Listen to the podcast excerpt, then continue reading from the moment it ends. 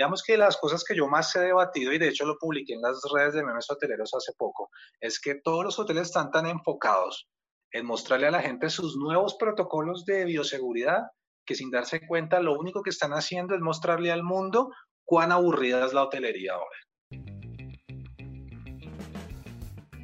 Hola a todos, soy Juan Camilo Gómez y esto es el Workbiz Talks Podcast, un espacio donde hablamos con cracks que la están sacando del estadio en la industria del servicio. Sus historias son oro puro en términos de conocimiento y de acuerdo o no con sus maneras, lo que no se puede negar es que algo están haciendo y no solo diciendo para cambiar el rumbo de muchas vidas con éxito.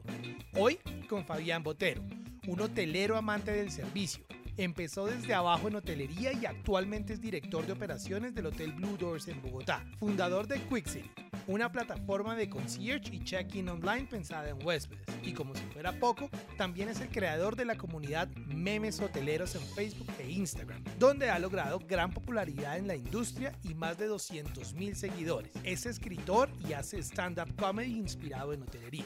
Incursionó en la comedia en 2011 cuando presentó por primera vez su show La Balada del Hotelero, que siempre ha llenado escenarios en Colombia. Favo, como le dicen sus amigos, tiene ya un montón de obras escritas que presenta hoy por hoy en espectáculos virtuales. Con memes hoteleros, reúne los dos pilares importantes de su vida, la hotelería y la comedia. Es administrador de negocios internacionales, papá y esposo, y con su emprendimiento quiere aportar a una pronta recuperación del sector. Así que preparados y bienvenidos. Esto es el WorkBees Talks Podcast.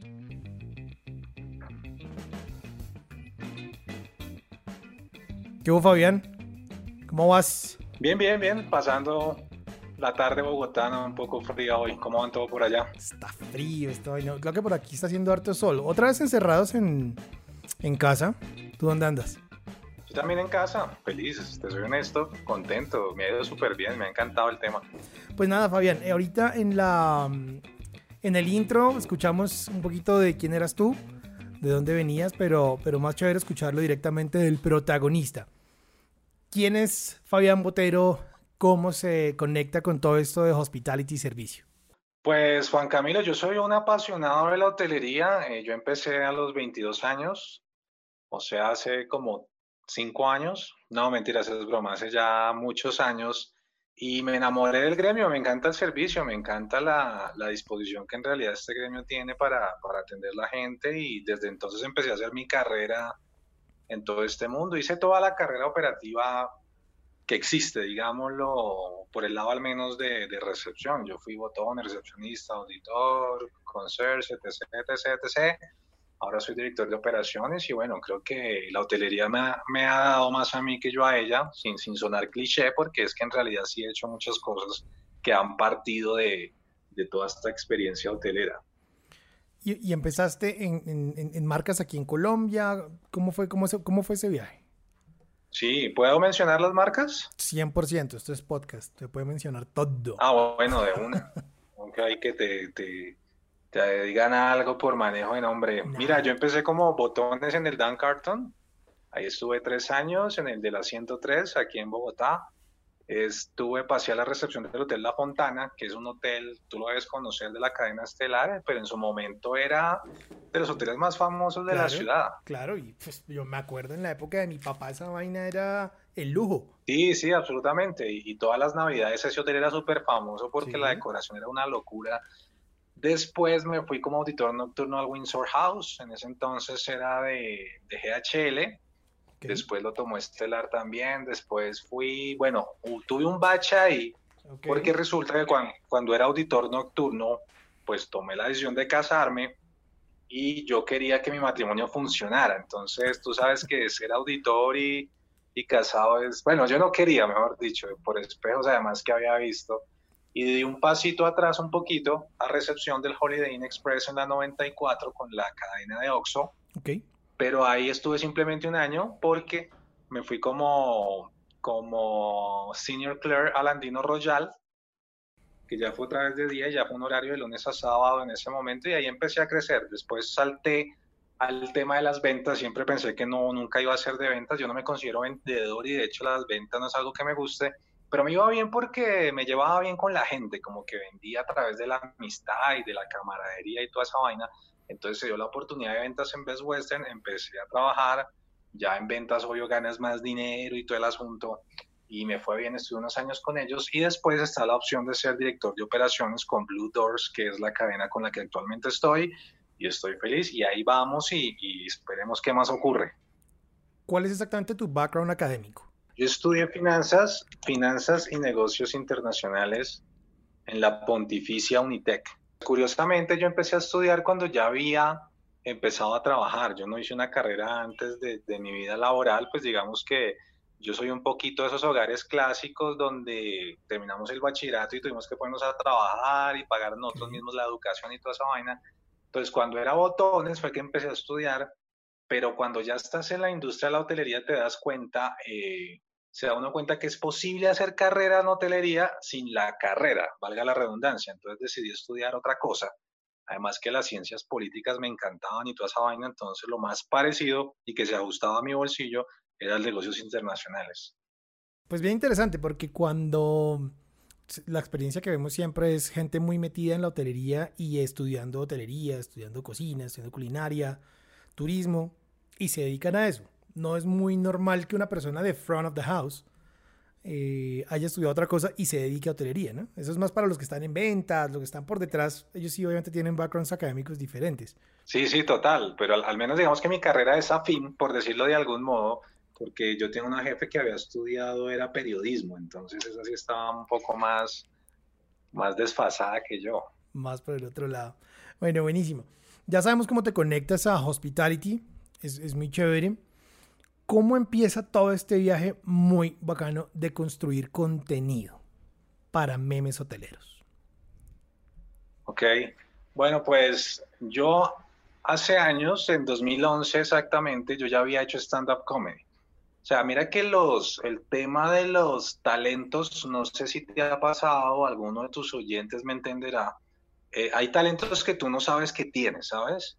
Por ejemplo, en Royal había un, espacio que se llamaba la Semana de la Cultura, que era en noviembre. Y entonces, pues bueno, podía ser que yo dentro del hotel y el ambiente, eh, tú sabes que a veces está el, comentario gracioso o lo que sea y esa vaina. Y una vez alguien me oiga, usted debería hacer stand-up comedy. En ese momento se había puesto ya de moda. Yo dije, no, una cosa es el, el chistecito, pero montarse un show, esa vaina, pues ya es, es otro nivel. Eso ya se requiere otra experiencia. Pero entonces, como eso fue como en febrero o marzo, eh, entonces yo dije como que no, de una, hagámosle, voy a hacerlo, chévere. Y tuve todo ese lapso de tiempo para empezar a escribir y empecé como a probar los, los, los, como los apuntes cómicos. Yo esperaba, digamos, alguna escena y algo que yo había escrito lo, lo lanzaba y miraba cómo reaccionaba la gente y toda esta vaina y seguía escribiendo y fui desarrollando el show que se llama La Balada del Hotelero y ese lo presenté en noviembre en Hoteles Royal eh, y vino, bueno, vino gente de los Royal de todo el país y gracias a Dios fue, fue muy exitoso. Entonces, a lo que voy es que en ese momento supe que tenía este talento para hacer reír con, con un contenido. Eso se quedó ahí, entre comillas. Y ¿Eso en qué año fue? Eso fue en el 2011, imagínate, hace nueve años. Okay. ¿Cómo es que se llamaba el, el sketch? La balada del hotelero. Pero entonces, eh, después seguí haciendo stand-up, eh, traté de hacerlo de forma secular, salirme de, la industria y empezamos a hacer, eh, logramos hacer el stand-up festival en 2014, que eso fue fuera de la industria, hicimos una convocatoria general, vinieron tal, vino una, vino una jurado de Chile que había estado en, en, Comedy Central, bueno, hubo gente, el Hard Rock patrocinó, Best Western patrocinó, entonces digamos que fue un evento bien interesante porque es que en ese momento, aunque ya sabía que podía hacer comedia, eh, a mí el título de comediante no es que me mate, entonces yo, pero quería seguir enganchado con, el, con esa industria, entonces dije, no, pues chimba estar tras bambalinas, mover esta vaina, mover comediantes y hacerle esa vaina y empezamos a trabajar por ese lado y así fue que no me solté de la comedia. Pero el, el ambiente de la comedia de manera secular, al menos en esta ciudad, te cuento pues que esa vaina es una carnicería y, te lo tengo que contar y no, no, esta mierda no, en la hotelería uno está acostumbrado a, a otro tipo de perfil, digámoslo de algún modo, y, creo que no me sentí muy contento en lo que alcanzamos a hacer en el Stand Up Festival. Okay. Entonces, dado eso, yo seguí escribiendo, escribió Telería sin censura, que fue un segundo stand-up comedy, seguí escribiendo mucho. De hecho, todavía presento periódicamente los stand-up comedy. Y entonces, Memes Hoteleros se da como, como una mezcla perfecta entre, entre dos cosas que me gustaban, que era la hotelería y la comedia. Entonces, ¿qué pasó? Yo ya se habían puesto de moda los memes, no vamos a decir que nosotros los inventamos ni nada de eso. claro, además porque 2011, lejos de Instagram, lejos de, de, de, claro. de, de, cuadrar memes, eso no existía. Claro, muchos, muchos de mis, de mis apuntes en el, en el stand-up hablaban de BlackBerry, por ejemplo, y vainas así, que me tocó adaptar hoy en día. Entonces, todo empezó muy de manera casual, digamos sin premeditarlo, simplemente eh, yo ya era eh, jefe de recepción en ese momento y eso fue en 2015. Y empezaba, estábamos en comité y hacían algún comentario y yo hacía un meme rápido y se lo mandaba a algún compañero del comité y el man pues se reía y vainas así y comentábamos de cosas del comité y ya nos reíamos y de ahí no pasaba normal. Y a veces se me empezaron a ocurrir ideas porque la hotelería sí te da muchísimo material y tú lo debes saber, eh, conoces gente de todo el mundo, de todos los tipos, y empecé a hacer memes y a subirlos en, en, mi, en mi perfil personal y me di cuenta que esa vaina empezó a tener interacción, lo compartían, eh, más que fotos mías o alguna vaina, eso por ahí dos likes y los memes sí empezaban a tener ya de 20 para arriba. Y literal, hubo un día en que dije, oiga, montemos una página de memes, de una abrimos memes hoteleros, empezamos a, meterle contenido y lo demás es historia. De ahí para allá empezaron a pasar vainas súper bacanas que ya muchos, muchos han de conocer. Es que mira, yo creo que todos tenemos un, todos tenemos cierto nivel de, de, de ¿cómo se dice?, de simpatía o de sentido del humor y todo. Pero pues eh, creo que lo que marca la diferencia es lanzarse y hacerlo, ¿sí me entiendes? No sé si te pasa, a todos nos ha pasado que uno crea algo o se queda hasta tarde escribiendo alguna vaina y wow, se emociona y al otro día dice, no, pues es una huevonada lo que yo escribí acá y, se acabó. En cambio, eh, la diferencia está en hacerlo. Por ejemplo, hacer stand-up, esa es una de las vainas que más terror da. Pararse ante un público eso da miedo y más hacerlos reír. Pero la clave está en hacerlo, así tengas miedo a hacerlo, eso es lo único que hace la diferencia. Y efectivamente, eh, el tema de los memes y el tema del estándar ha sido como una catarsis. Y de hecho no solo para mí.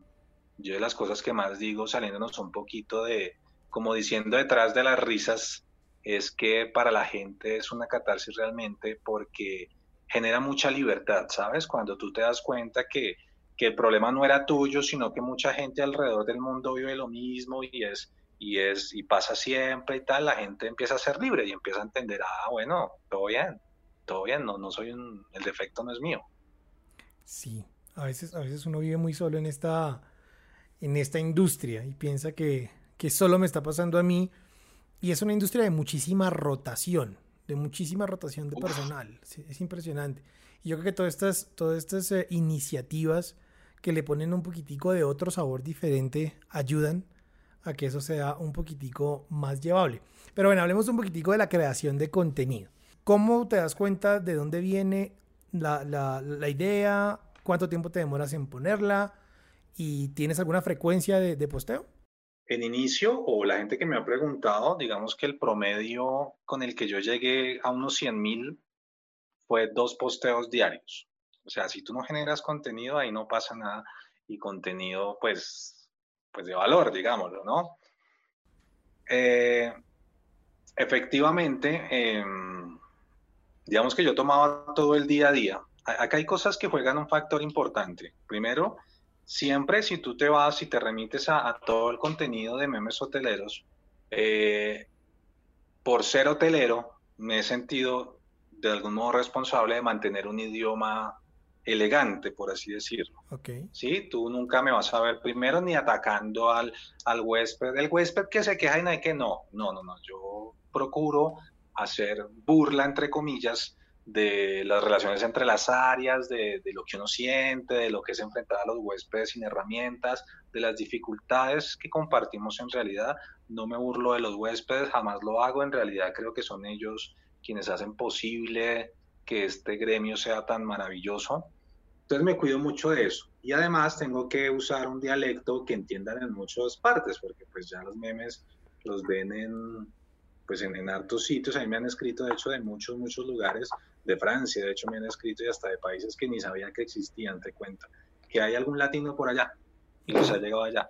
Entonces es importante eso, es importante mantener la elegancia de la hotelería. A mí a veces me mandan cosas y hasta fotos de, de empleados reales. Eh, mira, hazte un meme con esto y eso jamás lo hago, jamás uso la imagen de un empleado real, jamás me burlo de, de una persona de verdad, jamás lo hago.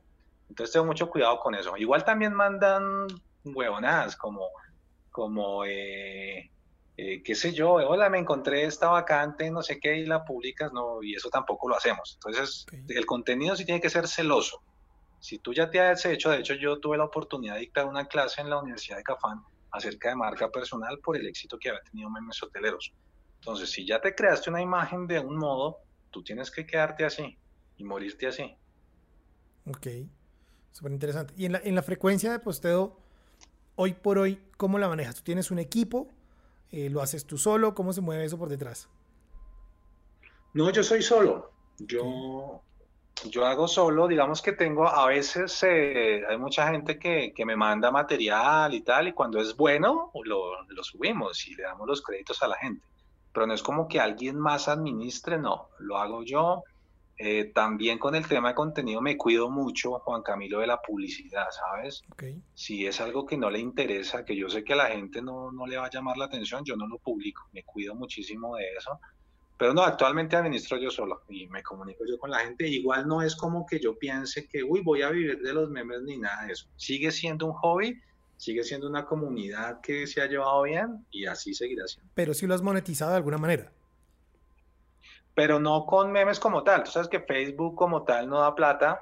Eh, abrí mi canal de YouTube, conseguir los, los suscriptores y todo eso es muy jodido y me dio mucha pereza porque me estaba gastando demasiado material en los videos. Claro. Tú sabes que, por ejemplo, medio stand-up comedy lo metía yo en un video y después dije, no, pues yo parezco, esto puedo hacerlo stand-up comedy.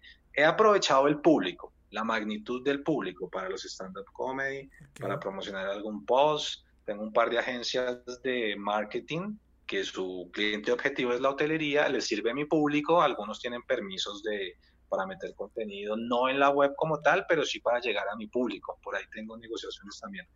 Pero no como tal que por seguidores o algo, no. Sí, eso es, eso es eh, eh, viene siendo la mejor manera de, de poder monetizar eso, ¿no? Que que el, que el usuario final no se sienta invadido por publicidad realmente, sino que y, igual como los memes son orgánicos, esa monetización se sienta muy orgánica y se ve, se ve como una buena práctica cuando ya, pues ya tienes esta cantidad de seguidores. ¿Cuántos seguidores tienes ya en este momento, memes hoteleros? En Facebook hay 263 mil. ¿Y en Instagram? En Instagram está sobre los 35 mil, creo. Facebook es la mayor masa, sin duda. Ok. ¿Y, y por, qué, por, qué, Facebook se te mueve un poquito más que Instagram? Un poquito no, notablemente más que Instagram. ¿Por qué sí, crees? bastante. Por... No, pues porque Facebook es donde está más la gente.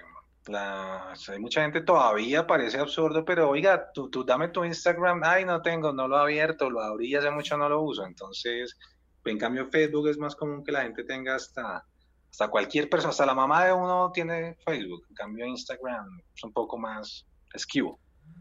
¿Cómo, ¿Cuál es como tu, tu, tu rate de, de, crecimiento mensual? ¿Cuántos tienes eso medido? ¿Cuántos seguidores vas captando mensualmente más?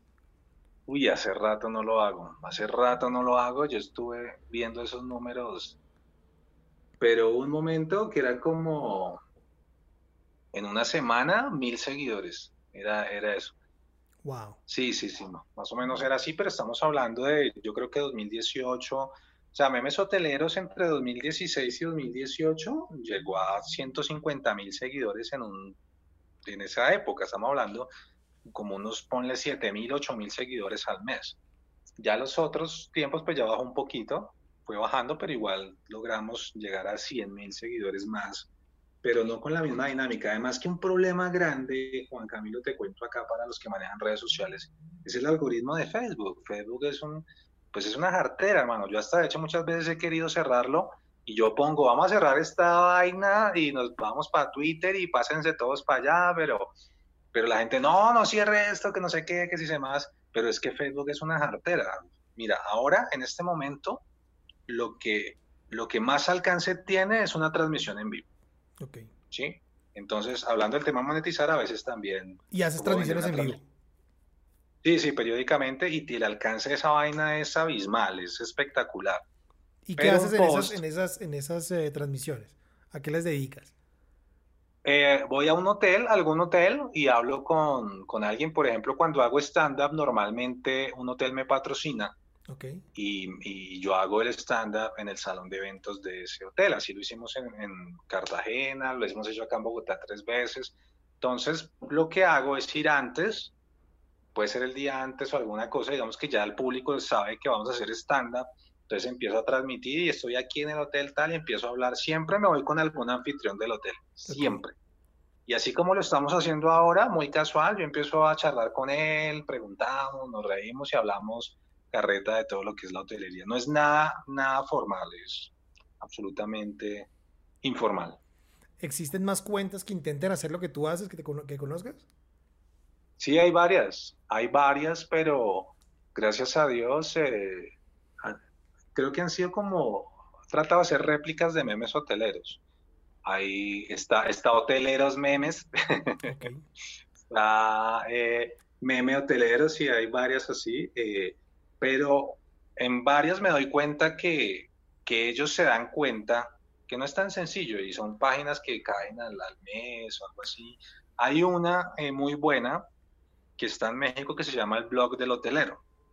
Que de hecho algo que pasa también es que después nos hacemos amigos así entre administradores de páginas importantes y empezamos a compartir vainas y eso también es bastante interesante porque eso amplía tus, tus lazos, tu, tu capacidad de, llegar a más gente. Pero sí hay muchas, de hecho me han robado memes y toda esa vaina y, eso da mal genio. Haters, ¿cómo estás de haters? Ah, bueno, yo siempre he dicho que que todo fanpage popular tiene que tener gente bloqueada. Okay. Yo tengo varios, yo tengo varios, no, no, no son miles, pero yo considero que por ahí unos 200 personas bloqueadas en todo este tiempo tengo. No sé si son haters como tal, pero sí es gente con la que he tenido conflicto en algún momento. Porque pues escriben cosas y les gusta, hay gente que le gusta ofender y toda esa vaina y pues yo no pierdo el tiempo con esa vaina digamos que la gente está acostumbrada a que opina mal en un fanpage o ataca y no le dicen nada, pero yo no soy así, yo sí, la verdad es que yo sí suelo engancharme con, ellos. ¿Cómo más tú crees que puedes capitalizar toda esa audiencia que tienes, em, aparte de, monetizarla con, una agencia de mercadeo o, haciendo marketing digital? ¿Cómo más podrías hacer esa capitalización de, de esas personas que te siguen? Pues mira, yo ahorita, eh, digamos que todo ese tema de marketing y todo esto que, mencionas, yo no soy muy dado a eso. No al marketing, sí, sí, claro que sí, pero no a memes hoteleros como tal, ¿sí?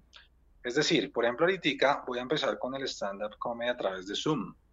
Y voy a hacer sesiones de 100 personas absolutamente privado, donde me siento así como estamos tú y yo y charlo con la gente y todo, y hacemos stand-up comedy. Eso ya está, el primero está programado ahorita el 25 de julio. No sé si este podcast se esté oyendo antes o después de esa fecha, pero es el primero.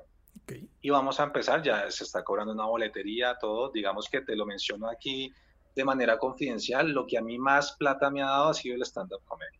Ok. Entonces vamos a hacerlo por Zoom, es una nueva propuesta. Eh, obviamente ahí entran memes hoteleros porque gracias a Dios cada vez que hay un evento hotelero y está la marca memes hoteleros es llamativo porque la gente se siente identificada. Entonces yo uso la marca de memes hoteleros a diestra y siniestra y ya empezamos a vender, empezamos a usar todo el, público que tenemos ahí en memes y toda la gente le encanta. Además que cuando estábamos haciéndola de manera eh, presencial, a mí me escribían en muchos países, ay, ¿cuándo acá? ¿Cuándo acá? Y nunca logramos ultimar eso, porque eso es un gasto del berraco, sin saber si sí se iban a vender las entradas y todo, y nunca lo hicimos. Cuando se da todo esto, yo digo, bueno, pues gracias a Dios, puede ser que esta sea la oportunidad de llegar a todo ese público. Pues sí. ¿Qué, tanto ese 100% de la audiencia no es hotelera o no tiene nada que ver con, el, con la industria? Pues mira, yo me atrevería a decir que si yo fuera, yo no fuera hotelero y empezar a seguir a memes hoteleros, yo creo que al, a la semana me salgo, porque no entiendo. Es que algo, y me gusta que hayas mencionado eso porque de las cosas que yo considero que la gente más valora, es decir, los seguidores, y lo que más les gusta, es que ellos sienten que, en memes hoteleros están como en una comunidad aparte, ¿sabes? Como que esto es exclusivo, como que, que es algo que ellos entienden y el resto de la sociedad no. Entonces yo alimento mucho eso, que la gente comprenda que esto es nuestro y de nadie más. Yo me atrevería a decir que todo el mundo ahí es hotelero y los que no lo son son muy, muy, muy poquitos. La mamá del... Mami, mire, siga esta página. Bueno, mijo, creo que sería eso solamente. Somos, somos una industria de servicio y somos un país, y, y lo digo, no orientado al servicio. Definitivamente nos falta muchísimo para, para estar totalmente orientados al servicio. Tú desde memes hoteleros procuras eh, entregar contenido donde la gente entienda que esto es una industria de servicio que tenemos que servir o simplemente memes hoteleros es memes y es diversión y es stand-up y es un escape. No, no, absolutamente, Juan Camilo, yo me siento muy comprometido con eso, muy, muy, muy, muy, muy, muy. Así como a veces hago memes donde me gusta echarle flores a la gente y que sepa que el hotelero es bonito por naturaleza y vainas así. Yo me voy mucho a eso, al servicio y de hecho a veces no publico memes, sino que escribo algún post haciendo alguna crítica abierta sobre alguna escena que va en contra del servicio y creo que es uno de los, de los estandartes que hemos logrado levantar, que la gente sabe que en memes hoteleros el huésped es primero y sí, lo que te digo, mucha gente le escribía a uno, ay, me tocó un huésped así, publica esto. No, ni loco. Yo, por ejemplo, soy abiertamente enemigo de plataformas como TripAdvisor, por ejemplo, ¿sí me entiendes? Ok. O como, lo, o como ahora Booking, que se está tragando a TripAdvisor en el tema de los comentarios. Soy enemigo de eso. Porque si bien un huésped tiene el derecho a quejarse y todo, no me parece que una plataforma de este tipo simplemente denigre a un hotel porque pues hubo una queja, que eso a todos nos pasa. Yo soy enemigo de esas plataformas, pero sí soy consciente de que el servicio es algo que tiene que, hombre, tiene que representar a un hotelero. Entonces sí, siempre yo me voy por ese lado, Juan Camilo, sin duda. Hablemos, hablemos un poquitico de ese tema que es, es bien chévere, las plataformas. Eh, Sí, pues, pues tienes mucha razón, son, son muchas veces eh, injustas y no las plataformas, sino los comentarios y lo que, lo que ahí se dice. Subir de, de calificación no es tan fácil, pero no nos digamos mentiras, son la base de la venta hoy por hoy en la hotelería. Bueno, ayer por ayer, hoy por hoy ya no sé cómo se vende hotelería. sí, ayer por ayer. ¿Cómo, ves tú esa, ese, ese, ese, cambio con toda la coyuntura de ahorita? En ese momento ellos, ellos tenían el, el, sartén por el mango. Te digo, yo sinceramente la veo que la van a tener aún más porque ya todo es aún más digital. Aún más digital. Entonces, es, es también responsabilidad del hotelero y del hotel eh, dar un muchísimo mejor servicio o una mejor eh, administración a esas, a esas plataformas. ¿Cómo ves tú todo eso y, la proyección que tienen esas plataformas en, la nueva hotelería?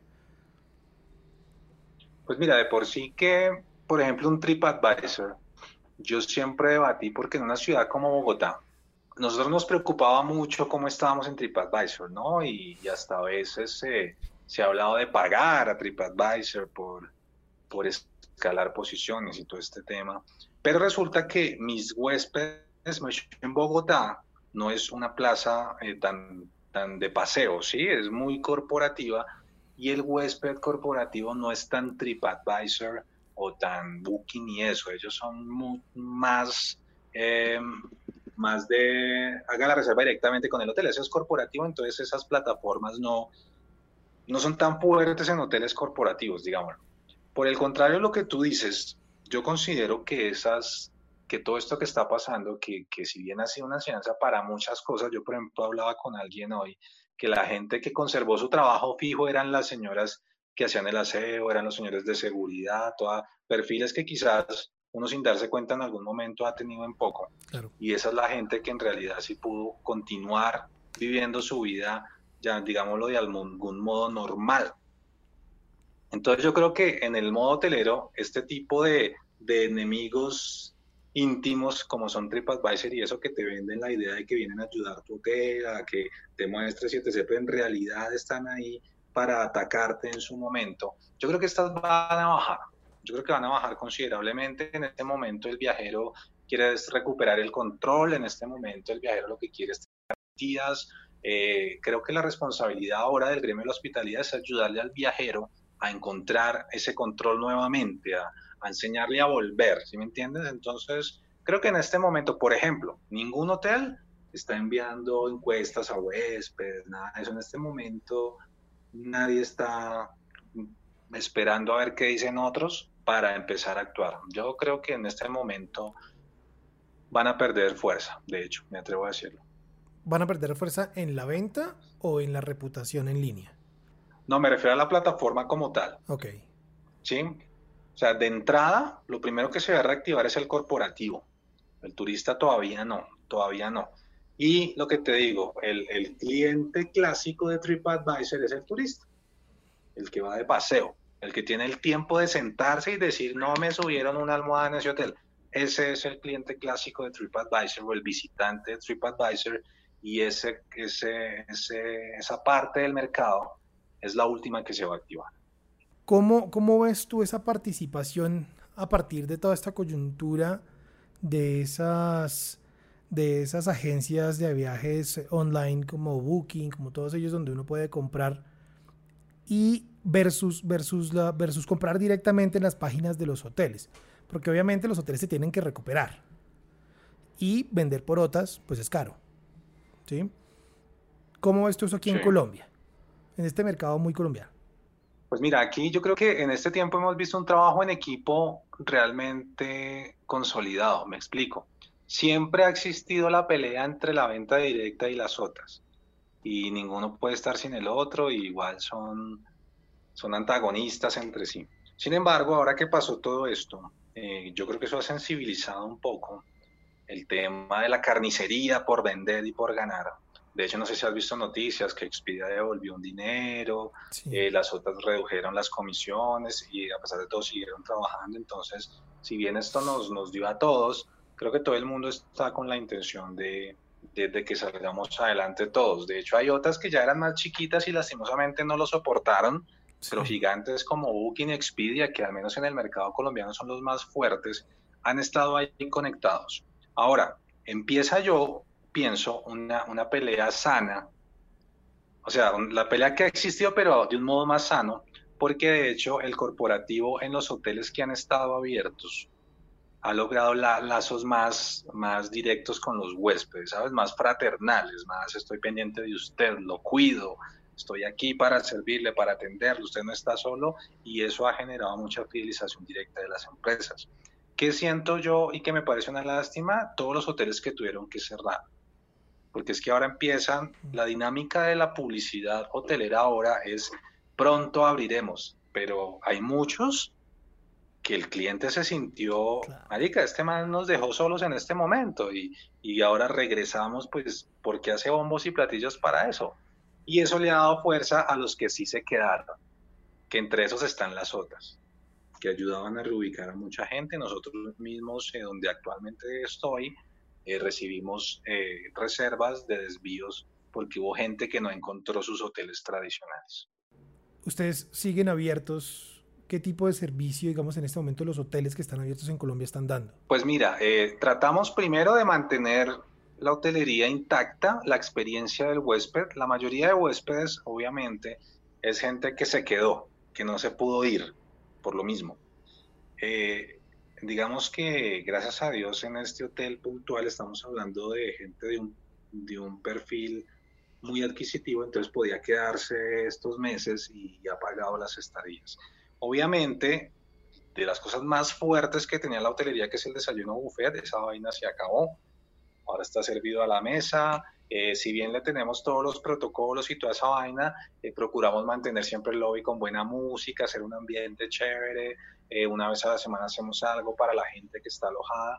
Digamos que las cosas que yo más he debatido, y de hecho lo publiqué en las redes de memes hoteleros hace poco, es que todos los hoteles están tan enfocados en mostrarle a la gente sus nuevos protocolos de bioseguridad, que sin darse cuenta lo único que están haciendo es mostrarle al mundo cuán aburrida es la hotelería ahora. Entonces las grandes marcas muestran al cliente entrando y lo desinfectan y las maletas me las limpian y yo me quedo acá mientras tanto tal. Y si bien hay que hacerlo, creo que tenemos que empezar a venderle al huésped. Mauricio, la gente está confundiendo reinventarse con adaptarse. Y tenemos que empezar a hacer cosas que en realidad muestren que la hotelería se está reinventando. Y eso nos toca a nosotros. Tenemos que mostrarle al huésped que todavía es posible, que es bacano ir a los hoteles, que alojarse es chévere. Sí, sí, yo, yo estoy muy de acuerdo contigo. Eh, se están concentrando la comunicación mucho más en, en, mostrar el amonio cuaternario en todo el lado y, las buenas prácticas que de verdad concentrarse en lo que uno va al hotel. Que de pronto da un poquito más de miedo ver todo eso, ¿sí? Eh, que, que eh, probablemente son prácticas mínimas que uno esperaría de un hotel a donde va a partir de, a partir de COVID-19. O sea, lo mínimo que yo espero es que seas totalmente higiénico y que se tengas protocolos de bioseguridad por todos lados. Si no, ni me, interesa ir. Ahora, muéstrame con todos los protocolos cómo, me vas a dar, cómo me vas a dar una buena experiencia.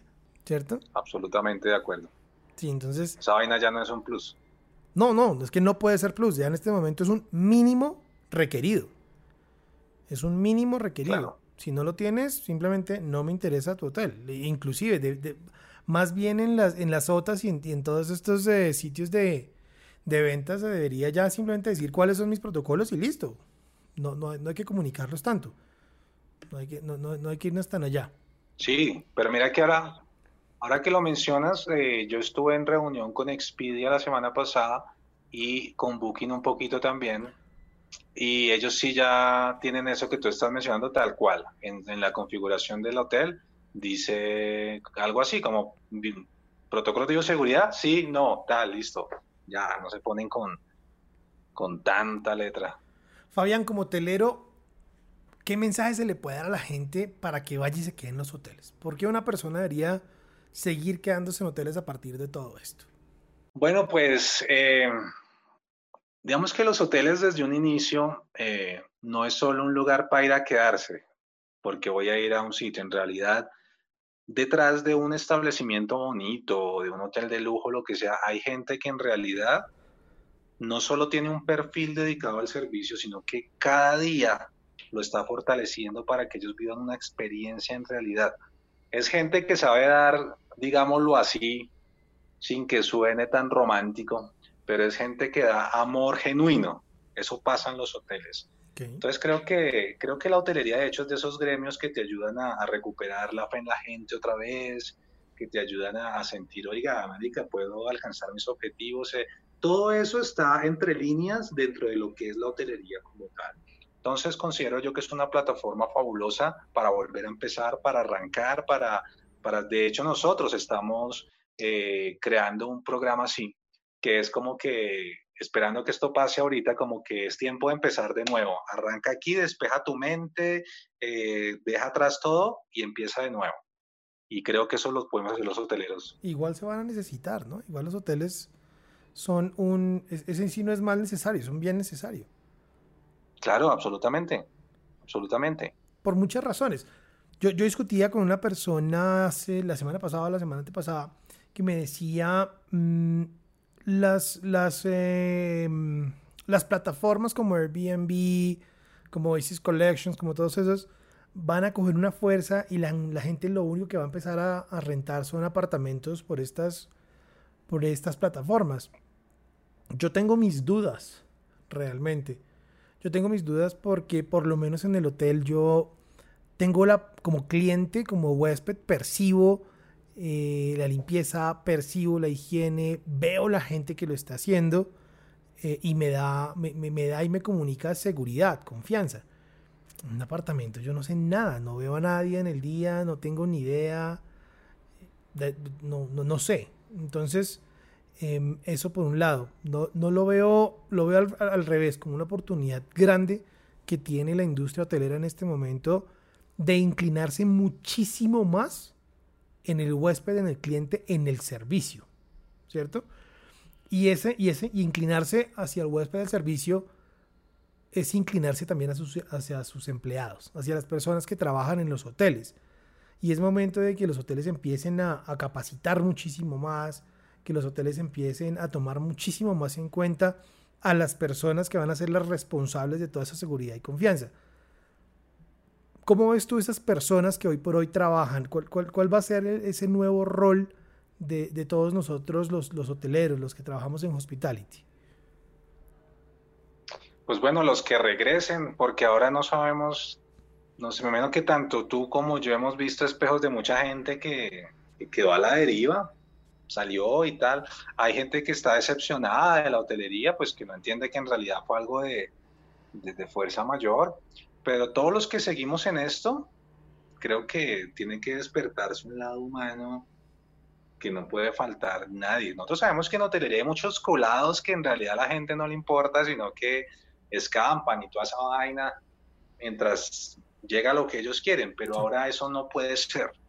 O sea, en realidad necesitas gente que le importe la otra gente. Mira que ahora que mencionabas eso de, del valor en el servicio de la hotelería, estoy muy de acuerdo contigo y de hecho debato con varios proveedores hoteleros. Ahorita que, que, que está este tema de la bioseguridad, entonces todo el mundo salieron proveedores por todas partes y ahora entonces la tecnología.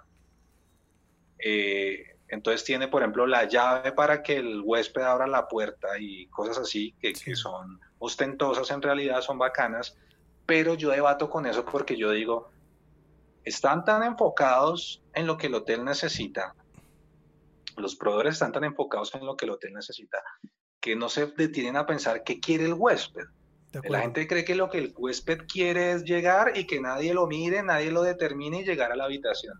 Eso no es lo que un huésped quiere. Lo que tú dices, eso es absolutamente cierto. El huésped valora el servicio, valora el calor humano, valora sentirse recibido, que tiene amigos, todo eso, y eso no podemos perderlo nosotros. Eso lo hacen las demás industrias, pero la hotelería no puede presumir sí, es, es, es, la base de la hotelería. Si no, nos convertiríamos en una, en una industria de, de, de, de noches, de, de dormir. Exacto. No, inclusive más caro, porque es que por lo menos en Airbnb tú no tienes personas a quien pagarle. En un hotel estás lleno de, un hotel como empresa está lleno de, nómina que tiene que pagar. Un Airbnb, ¿no? un Airbnb paga la administración del edificio y sale. Y los servicios no pagan nada más. Entonces, eh, creo que sí hay que seguir peleando y, dándola toda por servicio y por capacitación, porque es la única, es la única manera como eso puede ser. Y las personas deben empezar a cuidar muchísimo más su trabajo y va a ser un autofiltro. ¿Qué dices tú? Esto es un autofiltro de todos los que estaban medio colados en la, en la industria del servicio, ¿no? Claro, y es que además ahorita, porque otra de las cosas que, que deja ver esto es que es posible ¿Cómo, ¿Cómo me explico? Es posible tener un buen servicio en el hotel con menos gente, me entiendes? El huésped, el huésped, ¿tú crees que tiene que cambiar su manera de ver la hospitalidad, la, la, hotelería? Pues es que no debería. De hecho, por lo que yo peleo es eso. El huésped no debería verse afectado. Es decir, obviamente hay protocolos que son universales que va a tener que seguir, ¿no? Normal, la desinfección y todo, pero dentro del hotel no debería verse afectado. Si quitamos el buffet, tenemos que poderle montar algo bien bacano, qué sé yo, en la terraza algo para él. Digamos que esto es de experiencias, de generar experiencias solamente, eso es lo que hacemos acá. Pero el mago de la hotelería es el que a pesar de todo esto hace que el huésped siga percibiendo una experiencia en, en, el gremio de la hospitalidad. Oye, ¿cuál es el propósito tuyo como, como hotelero? El propósito tuyo como profesional. Pues mira, yo quiero hasta hace unos años yo quería gerenciar antes de los 40 años. Y creo que voy en el camino todavía, me quedan todavía un par de años para hacerlo. Pero es que ahorita yo estoy con un, o sea, creamos una empresa y estoy trabajando en eso y, y yo creo que va a terminar es gerenciando, pero ahí, sabes que yo la hotelería la amo fraternalmente, pero yo creo que ya voy a independizarme, y, pero sigo trabajando con el gremio, si me hago entender? A lo que voy es que creo que ya no voy a trabajar más activo como tal dentro de un hotel, pero empezaré a proveer soluciones hoteleras, porque igual la hospitalidad me encanta y conozco el servicio. Pero sí, creo que independizarme es lo próximo y lo muy próximo. Sí, y, te entiendo, porque después yo de, no sé, yo empecé todo esto en restaurantería y hotelería el año 2004. Y hasta hace un año larguito fue cuando dije, ya, me independizo, no voy más, no voy más a los venues, pero sigo viviendo de la, de la industria de la hospitalidad 100%. Es lo que sé hacer, es lo que me apasiona y el servicio es lo que a mí me mueve. Servir, servir gente es lo que a mí me mueve. Exactamente. Ese, ese, ese, perfil, ese, ese, propósito, ¿cómo se une a memes hoteleros? Bueno, no sé si se une a memes hoteleros, ¿sabes? Porque, porque no tiene nada que ver con comedia, no tiene nada que ver con, con esta, esta parte informal de la hotelería. Eh, sí conservo, sí conservo muchos parámetros de mi marca personal, ¿sí? Es decir, yo soy enemigo de la hotelería cartonada, de toda esa vaina, entonces sí estamos, a esta empresa le estamos dando una puesta en escena así, muy si lo quieres llamar millennial o lo que sea, pero sigue siendo elegante porque es hotelero. Conservo esa marca personal, en realidad es un proyecto muy distinto a memes hoteleros, eh, pero lo que sí quiero lograr con esto es lo que he logrado con memes con respecto al alcance. Queremos llegar a Latinoamérica, queremos que en realidad sea un solo idioma y son productos eh, realmente pensados en, el huésped como tal, no es más que en el hotel. Entonces, creo que, que por ese lado sería, porque no es de esas cosas que creas para local, para que se quede acá, no, sino que quieres que, vaya lejos. Y en eso creo que el público de memes hoteleros es clave. ¿Y ya estás operando esa empresa o todavía no? Sí, ya, ya estamos justamente en comercialización. Eh, todo este tema del COVID, más allá de ser un limitante. ¿Y puedes contar de qué es o de qué trata o no? Sí, obvio, es web check-in y, y, virtual concierge. Pero entonces, de hecho lo que te decía ahorita de que las, los proveedores están enfocados más en el hotel, era en parte de eso, porque así rápidamente, eh, por ejemplo, ya hay proveedores de web check-in y de hecho los PMS lo tienen, ¿me entiendes? Sí. Pero lo que nosotros hacemos no es del hotel hacia el huésped, sino del huésped hacia el hotel. El huésped tiene su app, mantiene su perfil acá, mantiene sus documentos, su firma digital, sus garantías, toda la vaina, y lo comparte en el hotel que él quiera hacer web check-in. ¿Me van a entender? Entonces, vamos al revés, pensados en el huésped. Estamos comercializando, eh, vamos a patrocinar ahorita una, pero es que se me escapa el nombre, hermano, qué vergüenza. Pero estamos en varias cosas y creo que muy pronto, un día si quieres me invitas a un podcast solo para hablar del éxito de, de Quick City, se llama la empresa. Buenísimo, no, no, no, por Dios, hay que, digamos que el emprendimiento es parte muy importante de todo esto, de todo esto nuevo sí la hotelería en Colombia tiene un acartonamiento bien importante. Es, aburrida, lo digo abiertamente. Sí. Abiertamente, es, aburrida y todavía estamos en el, en el hotel donde todo el mundo está uniformado como muñequitos, donde se contesta mecánicamente, donde buscamos palabras creo que ni en el diccionario existen para dirigirnos a las personas. No, o sea, de, una manera como la gente no lo quiere. O sea, las personas sean las que sean, quieren tener relaciones con, personas normales, con el respeto debido que debe haber cuando uno sirve a alguien, cuando uno quiere trabajar en servicio, pero no con ese cartonamiento que ya suena a veces hasta ridículo. Mm, siga caballero, esa vaina en ningún lado se usa ya. Eso ya se fue, al carajo. Y, y, todos estos, estos nuevos emprendimientos como el tuyo, como muchos más, creo que hacen que los hoteles mismos desde, desde atrás cambien. Tú hablabas que eh, pensamos al revés, desde el, desde el usuario, o sea, desde el huésped acá. No, yo creo que ahora eso es pensar al derecho. Al revés es pensar primero en el producto en el hotel. Bueno, tienes toda la razón. Sí, toda la razón. Porque mira, un, detalle tan pequeño. Es que mira, por ejemplo, tú tienes un web check-in que te vendió Zeus pero resulta que si ese huésped es un tipo que viaja por todo el mundo, le toca en cada hotel, ay, mándeme su web check-in, mándeme su web check-in, mándeme su web check-in, y eso no es cómodo para el, para el usuario, para el huésped. Y en el nuestro, el tipo puede, algo tan sencillo como registrarse con su perfil de Facebook, por ejemplo. Eso es lo que hacen las aplicaciones actuales. Eso lo ponemos al alcance y ahí ya empieza a transmitir su perfil, su reserva y toda la vaina. ¿Y esa parte legal en Colombia es permitida? Hacer eso, ¿Ese qué? Esa parte legal en Colombia es permitida, o sea, no, no presentar el pasaporte o la cédula o XY en, en, en recepción. Es que él sí lo va a presentar, pero a través nuestro. Ok. O sea, recepción va a tener toda la info de registro hotelero, va a tener un documento, va a tener garantía. De hecho, si, si recepción quiere mandarle el link de pagos, lo hace. Todo lo que el huésped quiera limitar, para limitar el contacto, lo puede hacer a través de nosotros. Pero obviamente eso es si el huésped lo quiere hacer, es un consentimiento de él están todas las cláusulas establecidas de acepto, de quiero hasta acá, hasta acá no, tal, y lo llevamos a cabo. Yo creo que ahí es donde viene la famosa reinvención o, adaptación que tú estabas hablando. Todas estas iniciativas. Vuelvo y repito, no, no llenarnos de amonio cuaternario de pies a cabeza, sino... Exacto. Sino, Exacto. esas, iniciativas son las que de verdad van a hacer que la hotelería siga adelante. Y créeme que sí, te, te veo mucho éxito con, ese, con esa empresa. ¿Cómo se llama? ¿Otra vez? Quick City, con X. Quick City, T-Y. Vamos aterrizando como el, el, viaje de este podcast. a hacerte unas preguntas ahí medio profesio personales. Eh, Dale. Tú eres un generador de contenidos, pero como generador de contenidos uno usualmente consume contenidos. ¿Qué tipo de contenidos consumes eh, diariamente o semanalmente? ¿O qué tipo de contenidos te gustan? Bueno, yo también sigo varias páginas de memes. ¿Qué boleta oficial? Lo sigo. Eh, como ya soy padre, con mi esposa seguimos mucho Mamá Cínica, que son de México y son espectaculares.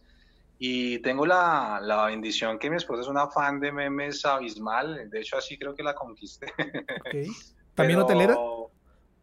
Sí, ella es hotelera, eh, de hecho nos conocimos en un hotel, actualmente no, ya está en el rango diplomático, está con la embajada británica, pero sí, ahí nos conocimos y ha sido una relación fabulosa. Mi consejo es, si eres hotelero, te casas con hotelera. Y nada, ella es la que más lee de los dos, ella es la que más lee, está al día en las noticias, ella es como mi noticiero eh, personal, me tiene al día de todo. Y a mí me gusta es leer, sigo youtubers, me encanta Dross, por ejemplo, me fascina La Habitación Oscura, son youtubers, bueno, me encantan los temas medio paranormales, no de terror, sin años, ¿qué pasó acá? ¿Qué fue esta vaina? Me fascina esa vaina.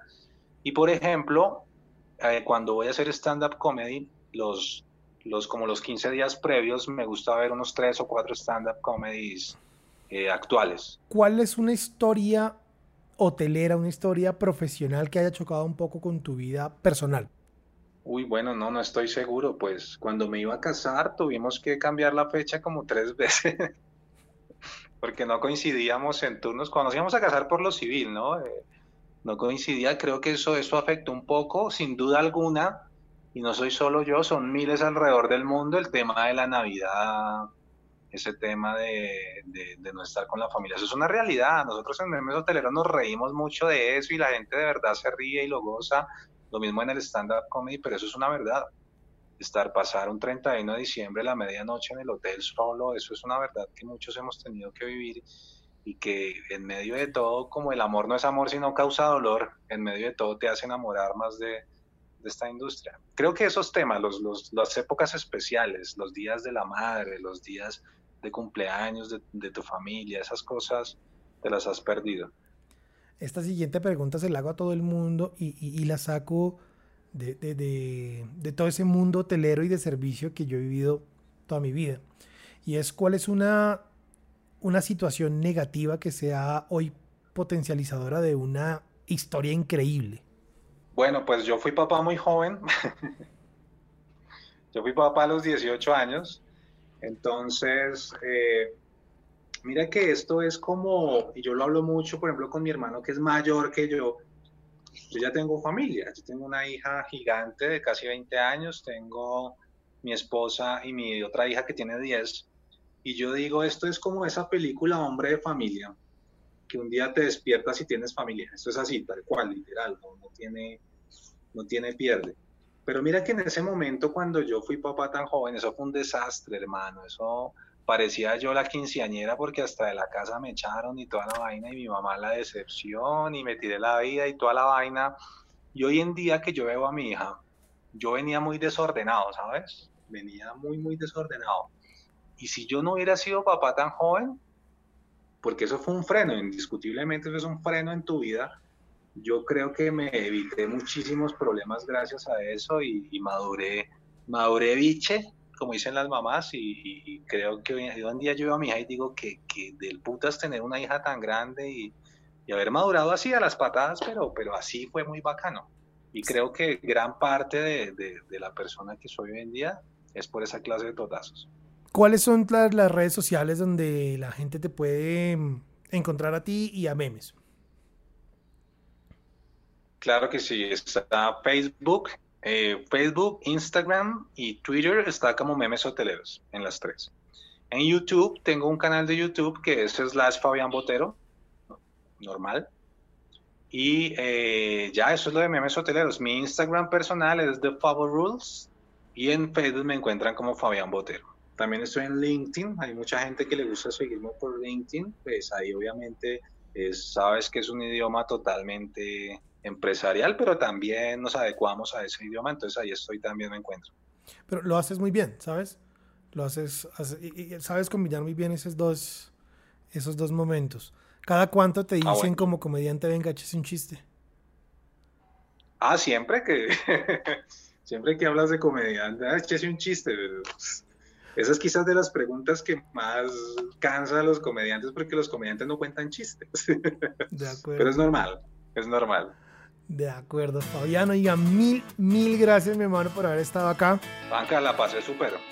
Hablar fue rico y entender toda esta industria del servicio desde la parte humana es lo que va a humanizar el servicio, definitivamente.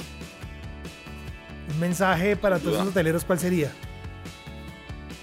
Nada, hoteleros del mundo, ánimo, ánimo, que este gremio es único. Hay mucha gente que, envidiaría el, calor humano que, nosotros podemos hacer. Nosotros tenemos esa capacidad de cambiarle un mal día a las personas. Entonces, ánimo, hombre, y donde quiera que estén y lo que estén haciendo, pues no dejen eso, de servir a la gente, que esto es lo más lindo, hermano.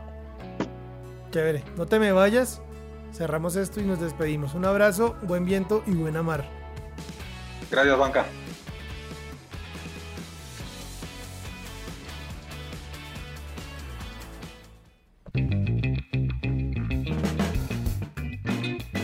Pau es un duro en lo que hace y estamos seguros que cada día va a traer más éxito para él, su comunidad y su emprendimiento. Hasta aquí el Work Talks podcast de hoy. Mil gracias por escucharnos. Chao, chao.